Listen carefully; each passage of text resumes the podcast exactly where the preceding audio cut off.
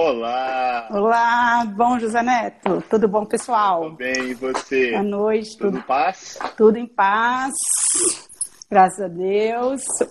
É, que muito, bom, que bom. Muito feliz por essa oportunidade aqui, de estar poder participando de mais uma evidência, após praticamente um ano, sou da primeira turma, né? Pois é, e eu falo que esse pessoal da primeira turma eu tenho um carinho todo especial, sabe, Manu? Porque literalmente foram pessoas que acreditaram quando a coisa ainda virtualmente não existia, era virtualmente um sonho. E vocês vestiram uhum. a camisa, então eu tenho um carinho e uma gratidão muito grande por vocês. Então, em, em seu nome aqui, eu agradeço não só a sua participação aqui hoje, mas por ter acreditado nesse projeto que começou com uma sementinha e vem crescendo e você está acompanhando isso acontecer, né? Uhum. Acompanhando aí. É... O primeiro contato né, que eu tive com você é, foi através de um blog. Né? Um comentário seu através de um blog de um urologista, um nefrologista, comentando no blog de um urologista. E assim eu comecei a te seguir nas mídias sociais, Facebook, conheci o seu blog. E eu acho que o que motiva muita gente é a paixão, entendeu? Então, isso é uma coisa que eu percebi em você e muitos outros colegas, é, essa, essa verdadeiro sentimento em levar o conhecimento, né?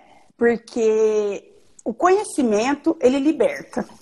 Ele liberta de muitos dogmas, de muitas crenças, e como nós somos aqui profissionais de saúde, o que eu venho aprendendo cada vez mais, independente do perfil socioeconômico do paciente, é que quando eles têm, quando qualquer um tem acesso ao conhecimento, ele está livre para fazer suas escolhas. Né? E todo o contato que eu tive com vocês, depois teve aquele, aquele curso de semana onde você apresentou o seu projeto, o seu sonho, né? Onde eu e mais é, vários colegas profissionais da saúde entramos junto com você e eu pude ver ali, sentir, né, que uma sementinha estava brotando mesmo, né? Porque é, para a saúde, para para qualquer forma de progresso, né, evolução, é, isso tem que partir de dentro, né? E o conhecimento faz parte desse processo, sem dúvida. Show de bola. É, então, doutora Emanuela Costa, esse é mais um Em Evidência comigo, doutor José Neto. Eu sou clínico geral e nefrologista aqui na cidade de Belo Horizonte e estou aqui com essa Jedi da SBE, ah, eu vou te, eu, eu não gosto de muita cerimônia, não. vou te chamar de Manu Costa. Todo mundo. Fica mais à vontade. Eu falo isso com meus pacientes. Não me chama de doutor, não. Me chama mesmo de, de neto. Eu, eu até arrependo, sabe? Eu não mudo meu perfil de doutor José Neto. Na época eu coloquei e tal. Eu falei, cara, por que, que eu não coloquei José Neto ou Neto e tal? Bom, passou. Mas, literalmente, é muito bom ter você aqui comigo, Manu. E eu queria que eu já te conheço um pouquinho, sei que você é cardiologista, aí no Centro-Oeste, mexe com ergometria, tá no meio do olho do furacão aí em função da Covid. E eu queria que você falasse um pouquinho da sua vida, pouquinho do seu background, de onde você vem, onde você se formou e tal, e o que, que você faz hoje em dia. Uhum. Beleza, então. Então, eu só nasci em Santa Catarina. só nasci lá. Eu não sabia, começando é, com uma novidade. Então, eu sou catarinense, a família toda tá lá, meu pai e minha mãe são de Santa Catarina e vieram para cá em 77, na abertura, sim, do agronegócio Mato Grosso do Sul, que meu pai é, é meu pai foi engenheiro agrônomo, o, primeiro, o único da família formado em curso superior, né? E ele veio para o agronegócio aqui no Mato Grosso do Sul, minha mãe, professora de português.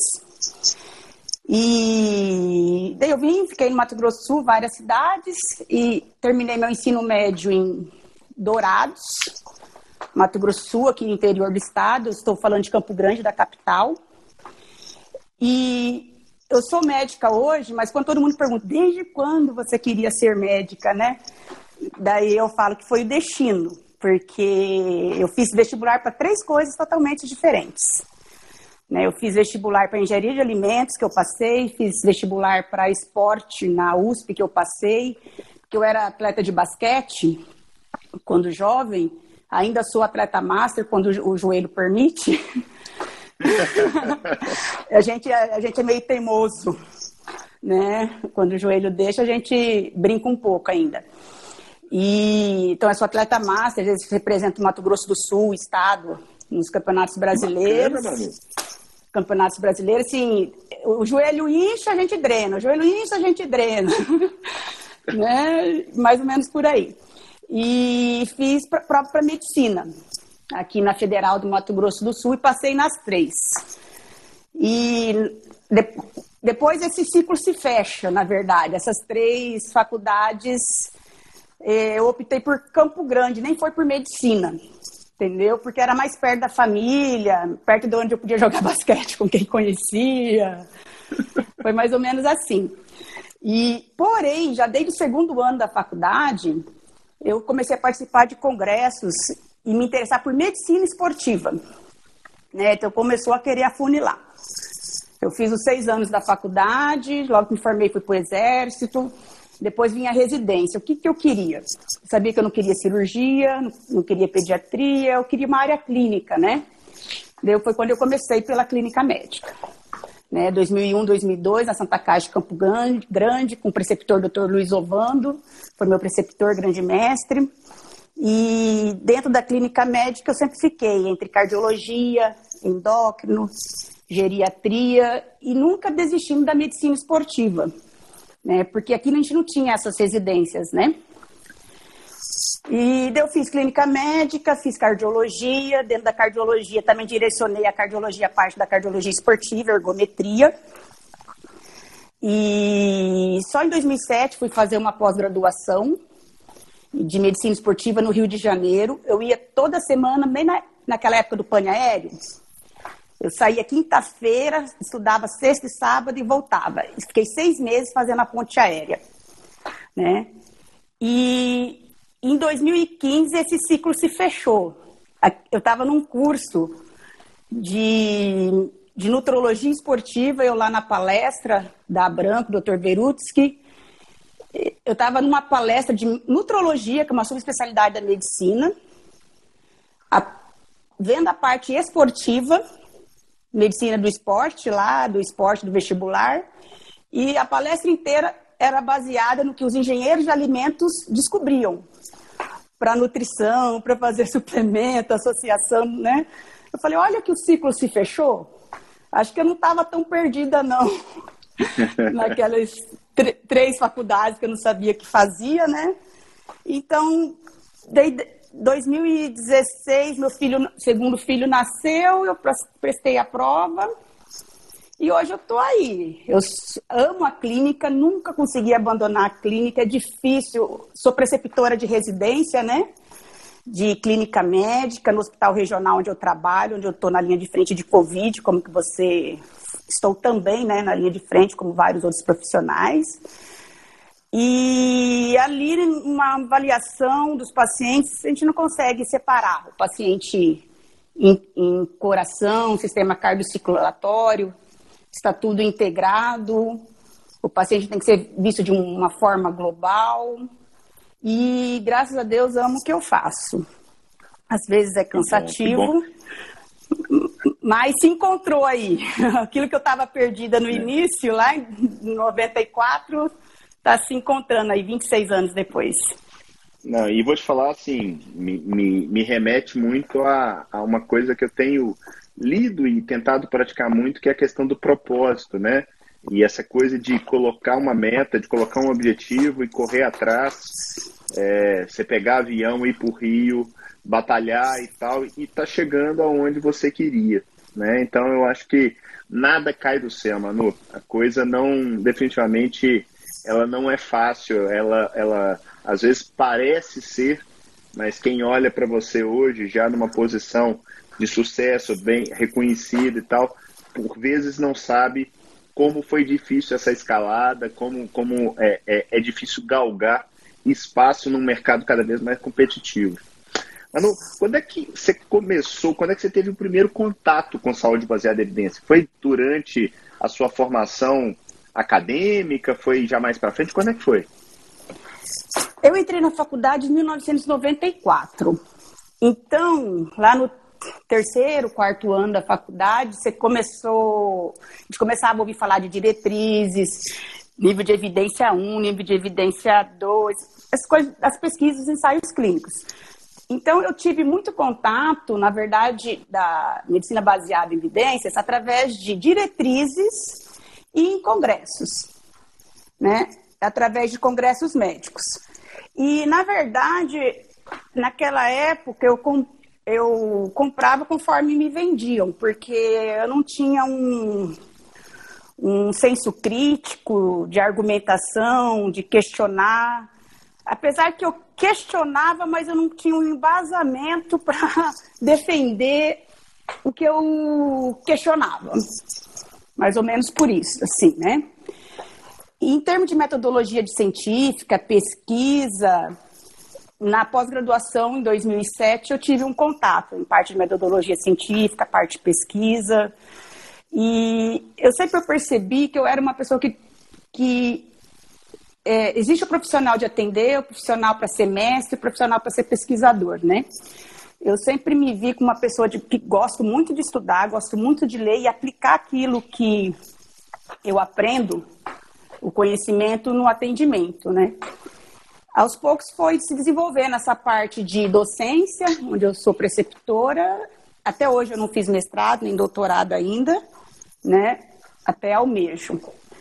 Porém, em 2014, 2015, eu comecei a ficar meio decepcionada em relação. Você segue diretriz, segue diretriz, segue evidência, segue evidência, pensa que está fazendo tudo certo e está dando tudo errado apesar da, da assim, apesar de saber que a medicina é a arte da incerteza, a ciência da probabilidade, mas na maioria parece que está dando errado, né? As nossas crenças. E fui, assim, vários tombos que eu fui tomando, assim, poxa, eu acreditava nisso, mas parece que não é. Você vai começando a estudar. Você começa a estudar, começa a ver outras opiniões, e o acesso à informação né, os periódicos estando mais abertos, a gente tendo acesso a várias formas de, de conhecer novas informações, várias opiniões, ficando fora do, do que nos é proposto. Eu, esse contato eu tive da Medicina Baseada em Evidência com o blog do Solto, em 2013, 2014, entendeu? Onde eu não acreditava naquilo que eu estava lendo e fazia e dava resultado. Acho que vários, foi até quando eu tive o primeiro contato com um comentário seu, e ele sempre. Eu falo, puxa, mas eu não vejo isso em congresso, puxa, eu não vejo isso na faculdade. E você começa, pô, você tem que começar a enxergar de maneira diferente.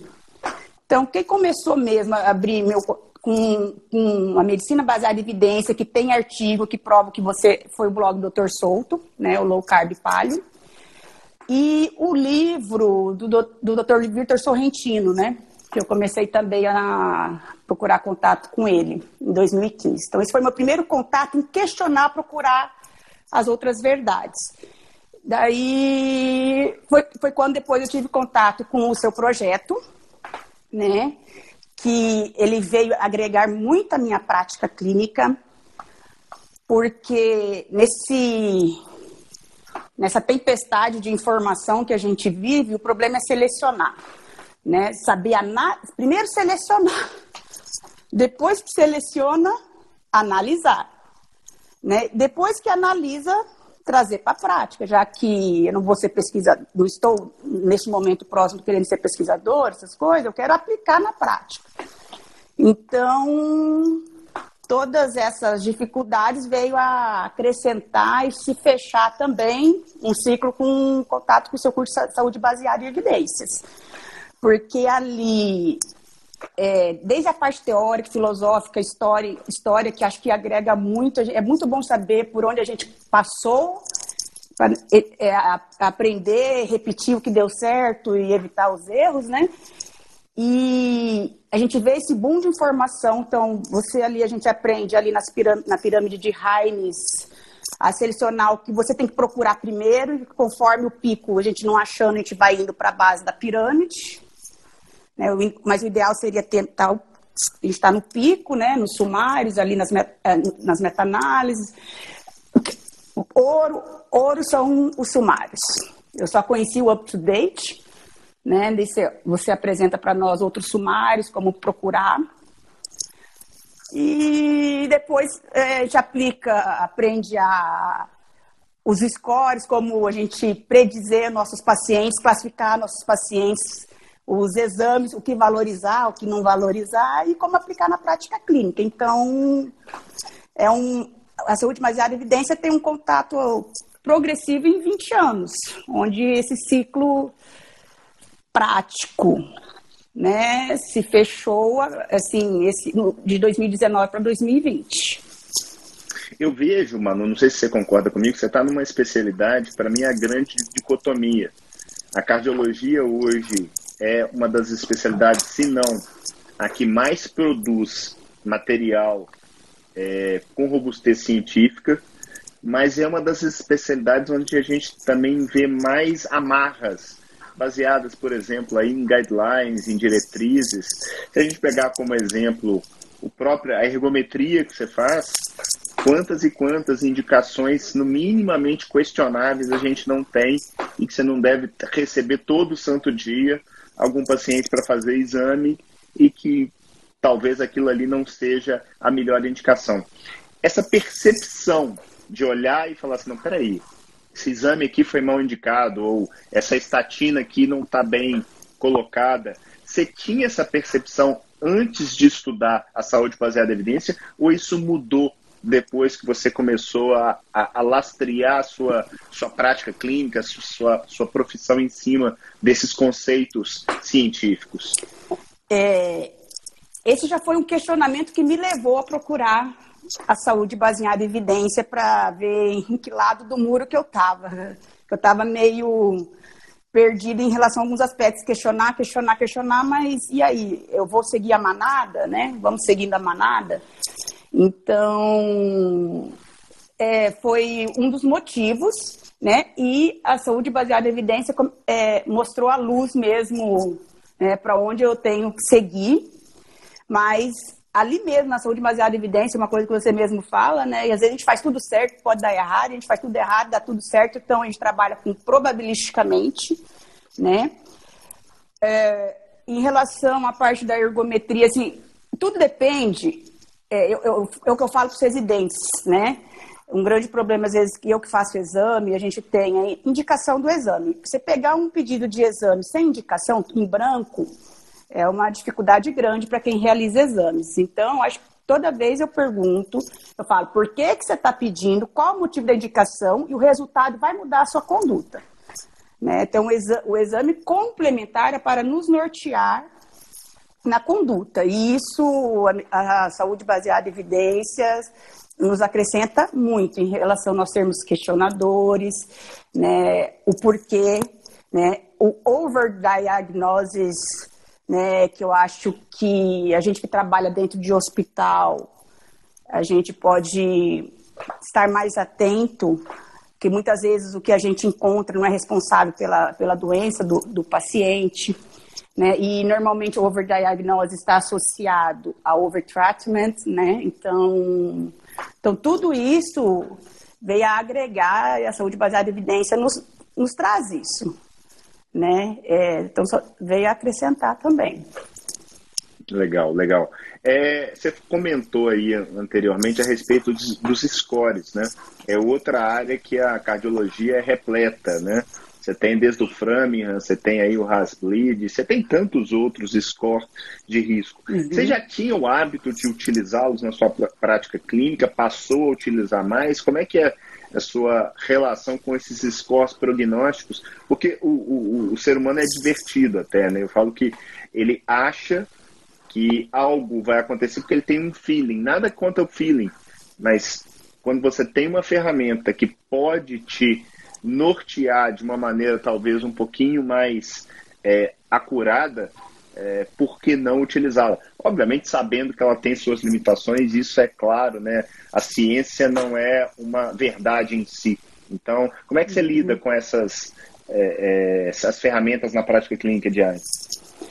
É, o score de Framingham, eu, eu, a minha formação foi baseada no score de Framingham mesmo, né, em classificar o paciente em baixo risco, médio risco, alto risco, alguns fatores complicadores que aumentam o risco acima. O score MES eu não conhecia, né, que associa o score de cálcio, então normalmente eu sempre usei o score de Framingham, hoje em dia eu uso mais o score MESA, né, principalmente para mostrar para o paciente, porque o bom desses scores é que são scores clínicos, usa só um perfil de colesterol que nem o LDL entra, em ambos os scores nem o LDL entra. Que eu falo sempre para paciente, ah, meu exame deu normal. Fala, ah, seu exame deu normal, mas você tem diabetes, mas você fuma, mais isso, mas só... Uma coisa que está acontecendo muito ali no Covid, doutora, não tem risco, fator de risco nenhum, não tem doença nenhuma. Você olha só para o abdômen da, circunferência abdominal, a, ect... a ectoscopia, né? Você só olha para a circunferência abdominal, é, não tem doença nenhuma mesmo, né? Olha, dos 30 Covid. Só que não. Só que não, né? Dos 30 Covid negativo, nenhum tinha relação cintura-quadril menor que um. Né? Dos 30 ali, ó. 80% sexo masculino, muitos desconheciam a patologia, mas síndrome metabólica reina, né?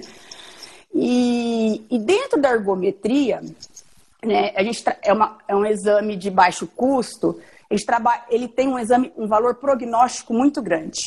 Né? Então, a gente, dentro da ergometria, eu sempre trabalhei muito com, dentro do próprio laudo, uma probabilidade pré-teste, uma probabilidade pós-teste, sempre trabalhei muito, né? baseado em quadro clínico, certo? principalmente porque um terço dos exames em mulheres em fase estrogênica são falsos positivos.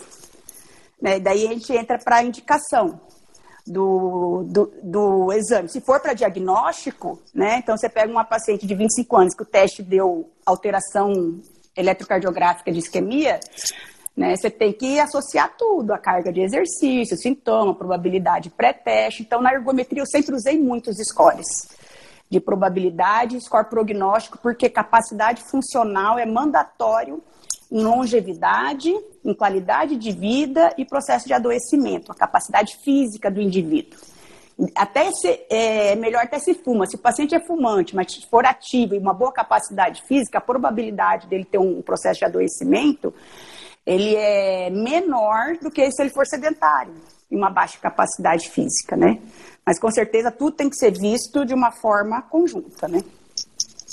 Manu, quando eu comecei a falar mais, principalmente em rede social, de, de, de saúde baseada em evidência, que é algo que eu já, pelo menos, tive um primeiro contato ali nos idos de 2003, 2004, alguma coisa nesse sentido, é, eu, eu, percebi isso muito em palestras, inclusive várias com o Solto, que as pessoas não entendiam conceitos do tipo o que é um randomizado, o que é um observacional, o que é desfecho clínico, o que é substituto, o que é um impacto expresso sobre a forma de valor absoluto, sobre a forma de valor relativo, relativo é, que são, assim, eu considero conceitos fundamentais, básicos, mas que muita gente, e eu falo que a culpa não é dos profissionais, é do modelo. É, é, eu queria saber como é que é a sua experiência com esses conceitos e antes e o depois, de olhar e falar assim, cara, como é que eu não sabia isso? Ou se eu sabia, será que eu utilizava isso? Ou era desconectado da prática? Como é que é a sua experiência com isso? Que são, assim, eu falo que um profissional de saúde que não tem esse, esses conceitos, ele está entregando menos. Eu não tenho muita dúvida disso, porque, porque ele realmente é o cara que está fazendo alguma coisa sem fazer o básico, às vezes, bem feito. Então, tudo começou como cardiologista no risco relativo, lá em 2014, risco relativo e absoluto por causa da estatina. Né? Porque a estatina reduz 20%, reduz 30% e eu comprava, vendia conforme comprava. Daí que eu fui, onde começou a diferença de risco absoluto e risco relativo, né? É, 1% de um milhão é diferente de 1% de 10 né? O relativo absoluto. Então, isso mudou muito na hora que eu eu continuo, é, eu acho que tudo tem seu lugar na medicina, entendeu? Nós precisamos da ciência, precisamos do progresso, precisamos de exame, precisamos de remédio, precisamos de CTI, precisamos de prevenção, exercício, dieta, precisamos de tudo, tudo num time. Eu, quando eu falo com meu paciente, eu falo, pensa no time de futebol. Não adianta você ter o craque, você não a defesa, o goleiro, o lateral para passar a bola, então nós precisamos de tudo. E, mas tudo começou através da Tina, eu, eu recebia os representantes, e, infelizmente eu conhecia muita coisa através dos representantes, E eles começaram a falar 30% é absoluto ou relativo deles engasgavam. Então começou, daí risco absoluto ou relativo, né? Tudo começou aí. Eu comecei a começar todos os medicamentos, todos os começava a buscar essa diferença. É, em termos de peso das evidências, né? Você tem meta-análise de ensaio clínico randomizado, você tem meta-análise de estudo observacional. Então, isso dentro de dentro de, de medicamento, a gente consegue ter os ensaios clínicos randomizados, placebo controlado, principalmente de medicações novas, né? Só que você também tem os vieses de quem patrocina esses ensaios. Você já começa a, a, a não ler só o resumo. Você já começa a ler o. Primeiro você vai ver se vale a pena ler o artigo, né? Pela, só que não pela conclusão, a gente aprende que é pela metodologia, tem que ver como que foi desenhado aquele estudo, né? Para aí você ler e ler o estudo inteiro, né? Porque, é, porque às vezes na conclusão excluem muitas coisas que eles falam no texto, eles não mentem nada, eles não omitem nada, eles só não consideram importante para uma conclusão tais essa dissonância cognitiva, né? Que o famoso viés de distorção, né? é. o spin. Exatamente. E depois também fui observando que todo estudo nutricional que defende muitas coisas, carne, ovo, vegetariano, tudo, é tudo baseado em estudo observacional. É difícil você fazer estudo de dieta randomizado, porque vão pôr todo mundo. Eu sempre pensei assim, num prédio de 20 andares, fazer um Big Brother, todo mundo recebendo a sua marmitinha, ninguém vai comer nada escondido. até dentro do CTI come coxinha escondida, você imagina. Não, não falei, não falei isso. o pessoal que trabalha comigo, eu não falei, não falei. Uhum. Né? E então, é, é, isso, a saúde baseada em evidência, depois desse curso, comecei, comecei a, a saber ler os, os artigos e aplicar. E eu falo para os pacientes eu abro o artigo, e para os residentes principalmente, porque imagina a cabeça do residente ouvindo 20 profissionais falando uma coisa e um ou dois profissionais falando uma, de forma diferente. O paciente eu falo a mesma coisa, eu falo, ó, ninguém está errado. Né? Eu defendi essas coisas que eu, hoje eu não acredito assim, que cada estatina tem seu lugar, uma dieta de baixo carboidrato tem seu lugar, exercício de alta intensidade, exercício aeróbico para mim era melhor que treino de força, hoje não é. Para mim exercício antes emagrecia, exercício aeróbico emagrecia, hoje eu vejo que ele não é o primeiro. Então são vários dogmas que foram que eu fui me quebrando, sim, caindo na realidade, mudando de opinião, né? Eu, uma coisa que eu falo para os pacientes, falo para o residente, olha, você não compra o que eu estou te vendendo, entendeu? É uma opinião diferente, não tem errado ou certo, eu já acreditei naquilo. Quem faz de forma diferente, ele acredita naquilo, entendeu? Ah, mas acho que tem que escutar seu corpo. Né? Porque aquela frase que falam que é de Einstein, né? Que insanidade é você querer fazer a, a, a mesma coisa o tempo todo e querer um resultado diferente. Então, essa foi uma frase que me abriu, entendeu? Só quando eu mudei, não comi mais três, três horas, não comi integral e, e fazia, comecei a fazer jejum intermitente, eu emagreci 15 quilos, né? Então, eu, eu, eu falo isso para o paciente. Né? Ah, me dá um remédio para queimação. Quando você tem, quando, quando você tem queimação? Ah, quando eu como bolo e pão. Por que você não tenta não comer o pão e o bolo para ver se você não tem a queimação? Né? Então, a gente vai tentando mudar os paradigmas e fala assim, escuta o seu corpo, o corpo fala, né?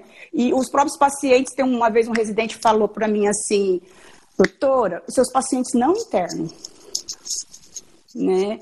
Eu falei assim, olha, a gente vê eles de perto, faz tudo que a medicina tradicional faz, só que algumas coisas a gente precisa tirar, outra, algumas coisas a gente precisa pôr, que, tem, nem tudo a gente tem evidência alta também, Entendeu? Por exemplo, magnésio com enzima Q10 que eu uso nos meus pacientes com insuficiência cardíaca. Né? Eu não tenho evidência alta para isso, são coisas antigas, dos anos 80, dos anos 70, mas a gente usa, eles melhoram. Entendeu? E a estatina, o paciente não tem doença coronária, eu te... Depois eu vou te mandar, coenzima Q10 já tem coisa muito, mas muito boa. Ah. Inclusive, eu vou te dizer que não usar coenzima Q10 em insuficiência cardíaca é má prática clínica, porque já tem randomizado bom mostrando melhora de classe funcional nos pacientes com insuficiência cardíaca. Para mim, é, é, é, assim, indicação inquestionável. Uhum. E eu concordo plenamente quando você diz que eu gosto muito de falar que nem tudo é preto no branco. Vira e mexe, a gente trabalha em 50 tons de cinza. Né? Uhum. Essa percepção individual, essa característica do, do, do, profissional de ir ganhando experiência, sensibilidade, isso tem que ser levado em conta. Os valores e preferências do paciente, isso completa a tríade da saúde baseada em evidência com a capacidade de efetivamente tratar a melhor evidência possível e transformá-la em prática clínica. E você tocou num ponto que, que, que me chamou muita atenção, que é essa coisa de você estar tá mexendo com o residente, ter discursos que são dissonantes. O que, que você acha de um residente estudar saúde baseada em evidência? Eu recebo muita pergunta do tipo assim: sou acadêmico, sou residente, está na hora de eu estudar isso? Qual é a sua impressão? Daí eu já sou suspeita. eu sou suspeita porque é, quando eu estou discutindo os casos com os residentes, eu falo, você não compra o que está te vendendo, você vai atrás. Eu mostro esse aqui artigo, esse artigo, esse artigo, se você estiver interessado, você vai. Eu aprendi a fazer esse curso que veio tarde, é, depois de 15 anos, quase 20 anos de formada, né? Mas na, nunca é tarde. Eu falei, se eu tivesse acesso a esse curso há 20 anos atrás a esse conhecimento prático, porque o, o que eu gosto, principalmente, eu gosto de praticidade. Entendeu? É prático, o que, que eu tenho que aprender, o que, que eu tenho que buscar e como que eu vou usar esse dado.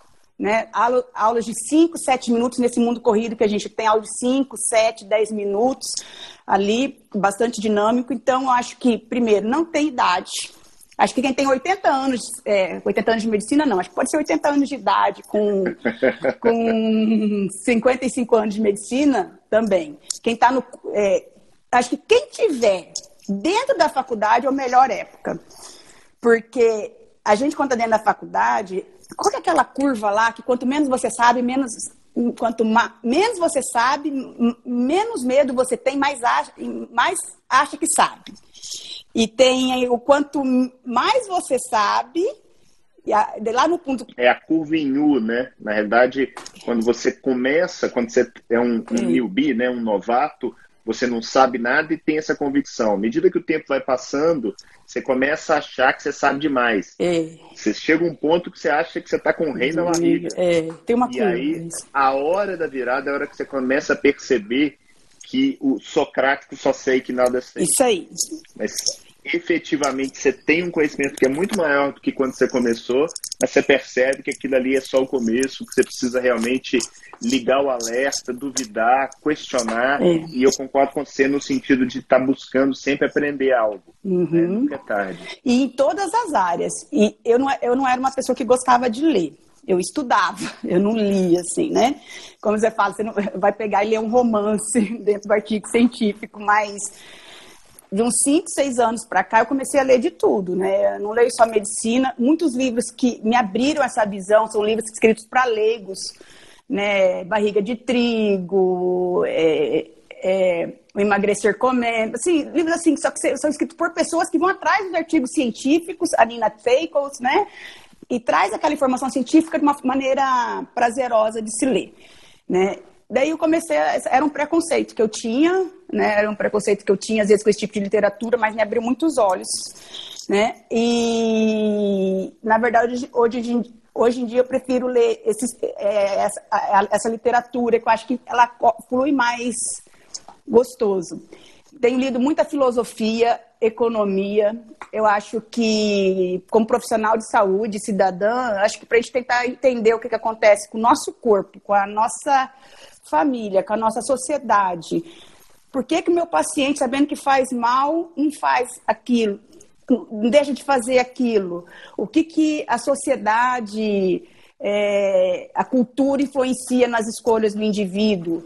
Né? O modelo mental do adoecimento. Outro dia eu fiz uma pesquisa na reabilitação, eu estava com um residente, eu falei, esse aqui infartou, o, o, o filho morreu. Esse aqui infartou, foi demitida do trabalho. Se aqui infartou o fi, uma semana depois que o filho alcoólatra bateu nele.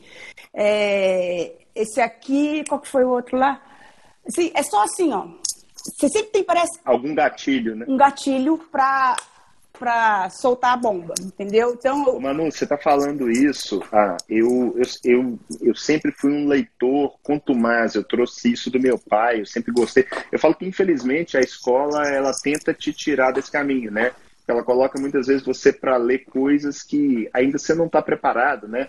Eu lembro de ter lido, por exemplo, Machado de Assis, Jair de Alencar, com 13, 14 anos, achava aquilo ali um saco. Felizmente, em outro momento, eu falei assim, não, peraí, deixa eu reler esses clássicos. E aí você lê com outros olhos, né? Só que quando você entra, e aí eu posso falar de cadeira, e você também, nós somos médicos, o médico tem a soberba extremamente exacerbada de modo geral. E eu falo isso porque eu fui muito soberbo, muito, mas muito mesmo eu, eu, chegou em um momento, nessa curva em U que a gente comentou, que eu achei que eu era o cara. Nossa, tô, tô. E aí, de repente, você toma uns tombos da vida. É, muita gente não sabe, eu fui diabético, eu também tive um sobrepeso. É, e eu já estudava saúde baseada em evidência. Peraí, estudava e não era pouco tempo, não. E de repente você toma aquela porrada que você fala assim, menino, acorda pra vida. Peraí, não é assim não. E eu tenho alguns anos que eu passei, assim como você, estudar comportamento, psicologia, é, é, autocuidado. Né? Muita gente taxa livros de autoajuda como sendo uma coisa barata. Não é nada. Está em cima muita coisa de mente, programação neurolinguística, que é algo que a gente não conhece e a gente não, não é trabalhado. A gente passa seis anos dentro da faculdade, a maioria de nós, pelo menos mais quatro anos de residência, são dez anos devotos à medicina, muitas vezes, esquece-se que a vida não é só isso. E o nosso paciente ele não precisa só disso. Então, quando eu uso os conceitos da saúde baseada em evidência, eu gosto muito de falar isso. Isso não é fim, isso é meio. Uhum, assim como isso tudo que você acabou de falar, são meios de entregar mais valor para o seu paciente. E a hora que você entrega mais valor, aí é o que você disse. Cara, depois que a pessoa tem um resultado positivo, o paciente não quer muita coisa, ele quer duas coisas. Quer viver mais e viver melhor. Uhum. Ele não quer ter o colesterol bom, ele não quer ter a pressão boa, ele quer viver mais e viver melhor. Se para viver mais, me, viver melhor, eu precisar mexer na pressão, no colesterol, tudo bem. Uhum. Mas é, é, essa tara por números é algo que me assusta. Manu, eu atendi um paciente hoje, 90 anos, 90.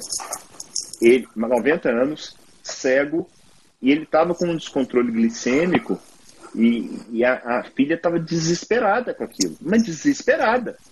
falei, calma, ele não vai ter problema. Ele, e era um descontrole assim, 150, 160 de glicemia, alguma coisa nesse sentido. falei, olha, com 90 anos de idade, não, mas ele não pode. Eu falei, não, com 90 anos ele pode tudo.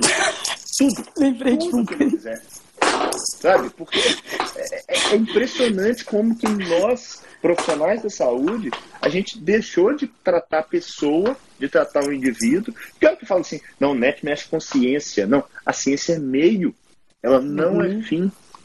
Então, é, é, você tem essa percepção também de, de, de, de, uma certa maneira, nós, eu falo nós como comunidade de, é, é, da saúde, estarmos esquecendo muitas vezes de que atrás daquela cadeira, atrás daqueles exames, tem o João, tem a Maria, tem a, a Manuela.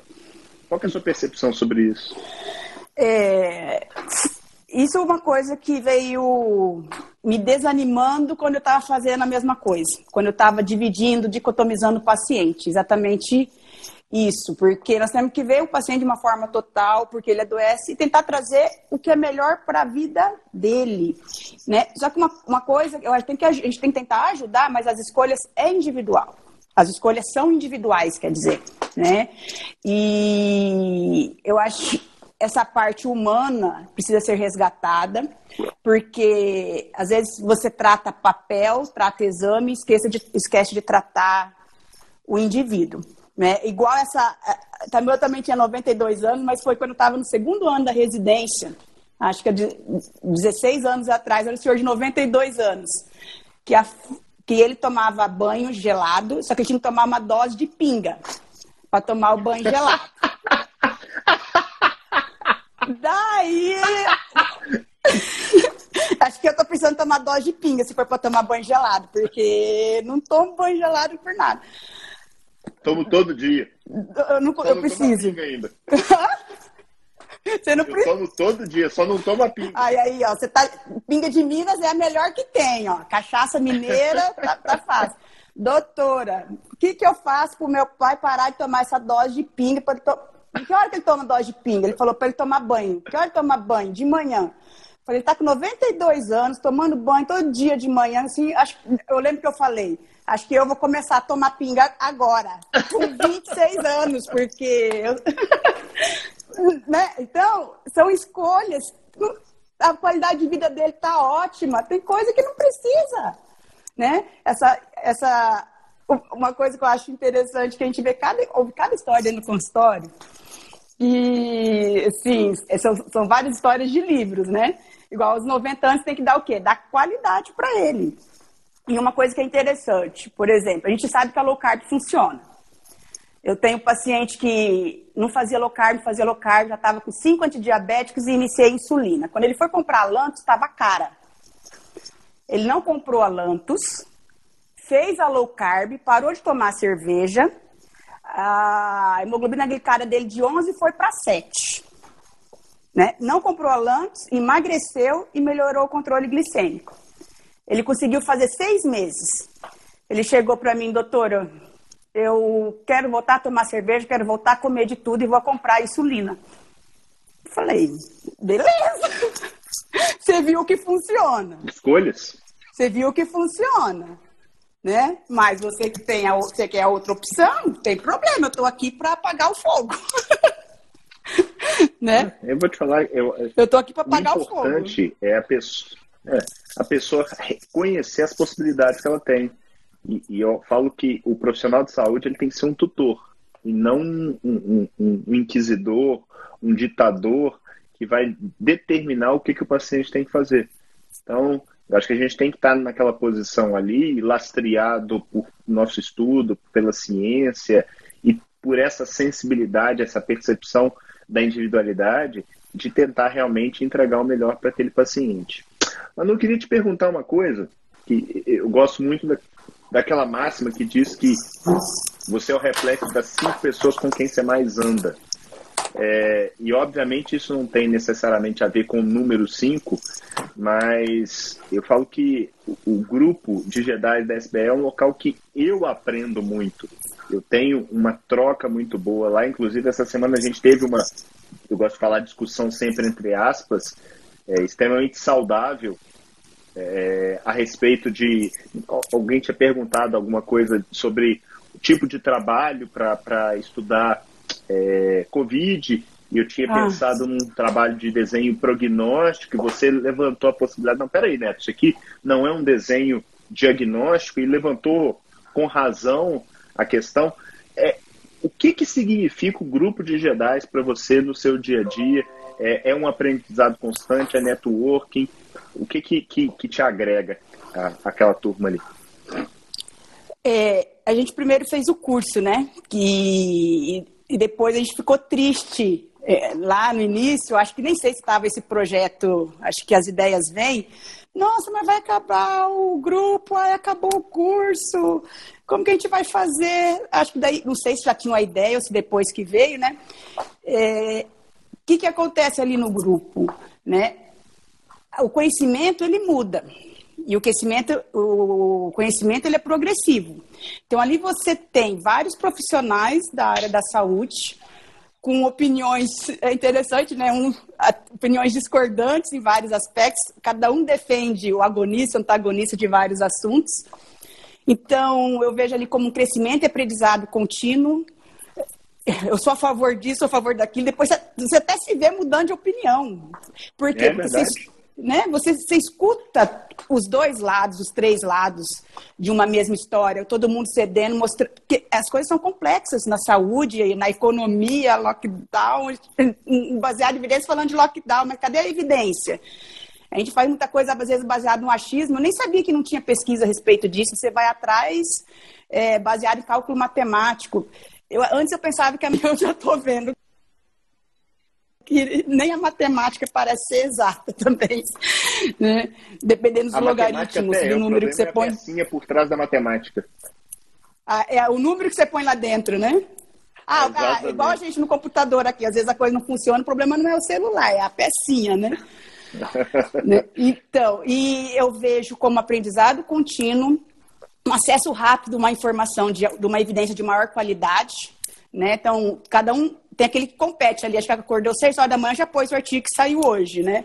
Nós temos o, o, o nosso Google como que é o Raul, o Raul lá? Né? Ô, ô, Raul. Ele tava por aí, eu vi ele aí. Vê um artigo aí pra mim que eu não tô tendo tempo de pesquisar. De repente já vem um monte, assim, de artigo científico, é o né? O famoso Raul PubMed. É, Raul PubMed, isso aí. Né? PubMan. É o PubMan. PubMan, é, verdade. é o PubMan. Tem razão. Tem razão. Né? E, e o networking é, até a gente estava conversando com meu marido, com o Bruno, daí, mas de onde você conhece? Ele falou, ó, oh, eu não conheço ninguém ali.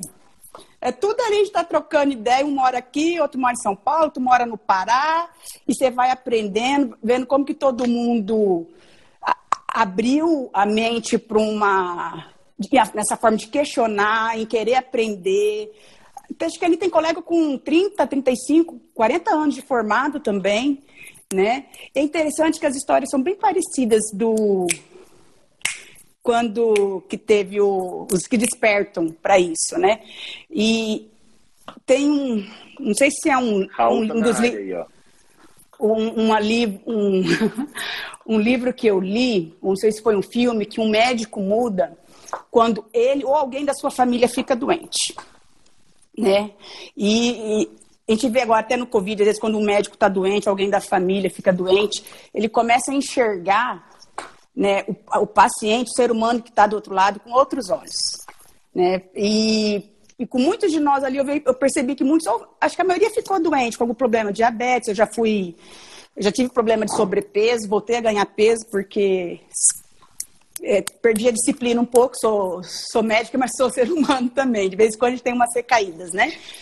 É, por problemas outros de saúde, então eu acho que ali é, é, é, como se fosse até uma terapia de grupo, de network. A gente sabe as, as histórias do outro, como que cada um foi aprendendo, crescendo. Né? Então, eu vejo como aprendizado, network e uma partilha de experiências. Como qualquer, parece, grupo de apoio. É, Mais ou menos por aí. Eu falo que e, e, e o, o, o âmago da ciência é essa discussão. Essa discussão ela é salutar. Eu falo que o problema é quando você tem reis da verdade. E eu falo que cada vez eu vejo ali no grupo as pessoas entendendo e mudando de opinião. Exatamente isso que você falou. Por quê? Porque realmente a ciência é feita de verdades dinâmicas. Então, não dá para achar que a gente sabe tudo, que a gente é o é rei da verdade, né? Então, é, é, muito bacana fazer parte de um grupo. O Guilherme costuma falar que o, a saúde baseada em evidência é um atalho. O grupo é o atalho do atalho. Nós somos o Google da saúde baseada em evidência. Então, eu gosto também dessa definição do Guilherme. Manu, estamos caminhando final. Temos uns cinco minutinhos aí. Eu queria, antes de mais nada, te agradecer enormemente sua disponibilidade.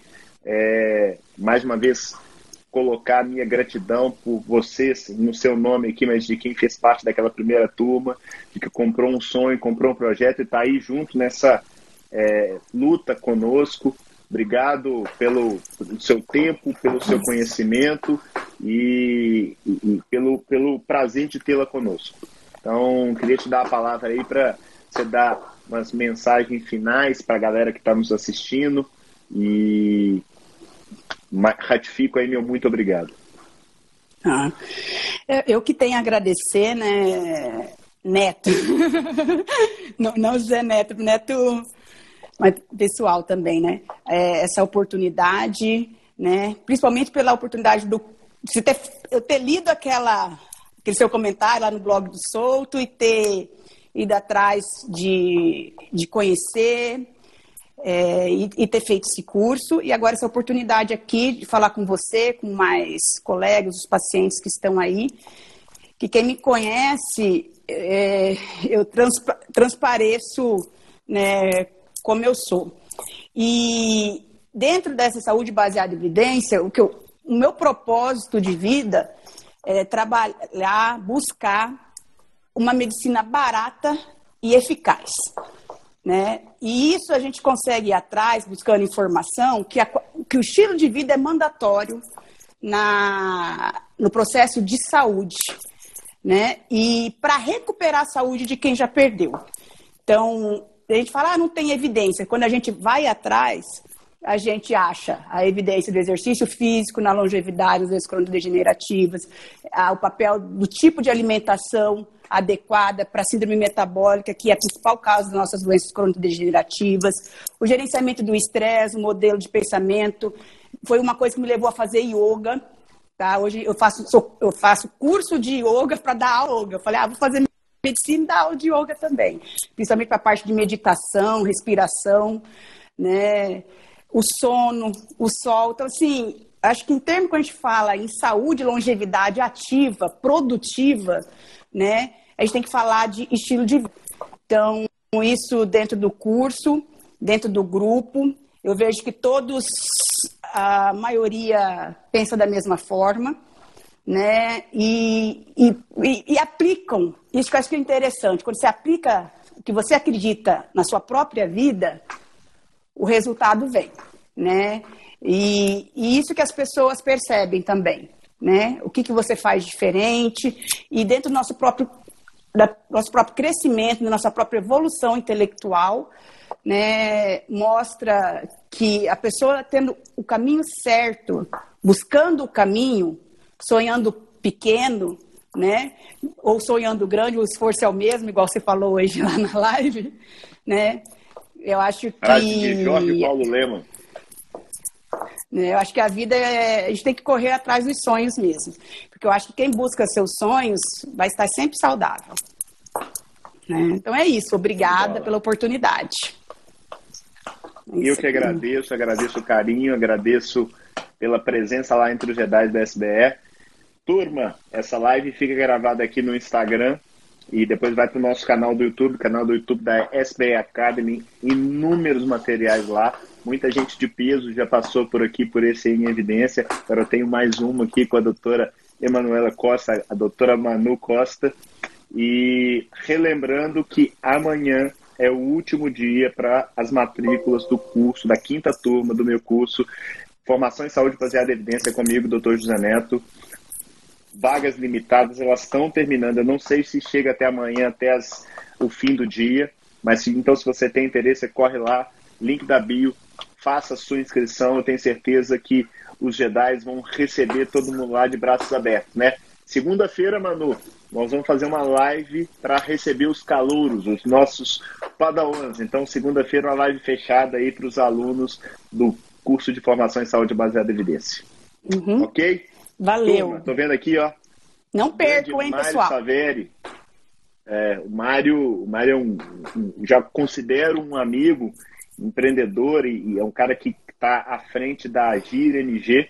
E para quem participou da Semana da Saúde Baseada em Evidência e quis prorrogar o acesso às aulas e ter o certificado, parte da, da, de um valor simbólico que a gente pegou dessas pessoas vai para para Agir, que é uma, uma ONG aqui que cuida de refugiados, projeto super bacana, refugiados sírios, venezuelanos, e o Mário está à frente disso. Galera, grande abraço, fiquem com Deus e até a próxima. Manu, valeu. Obrigado. Valeu, obrigadão. Boa tchau, noite, tchau. pessoal. Obrigada a todos. Valeu, um abraço, gente.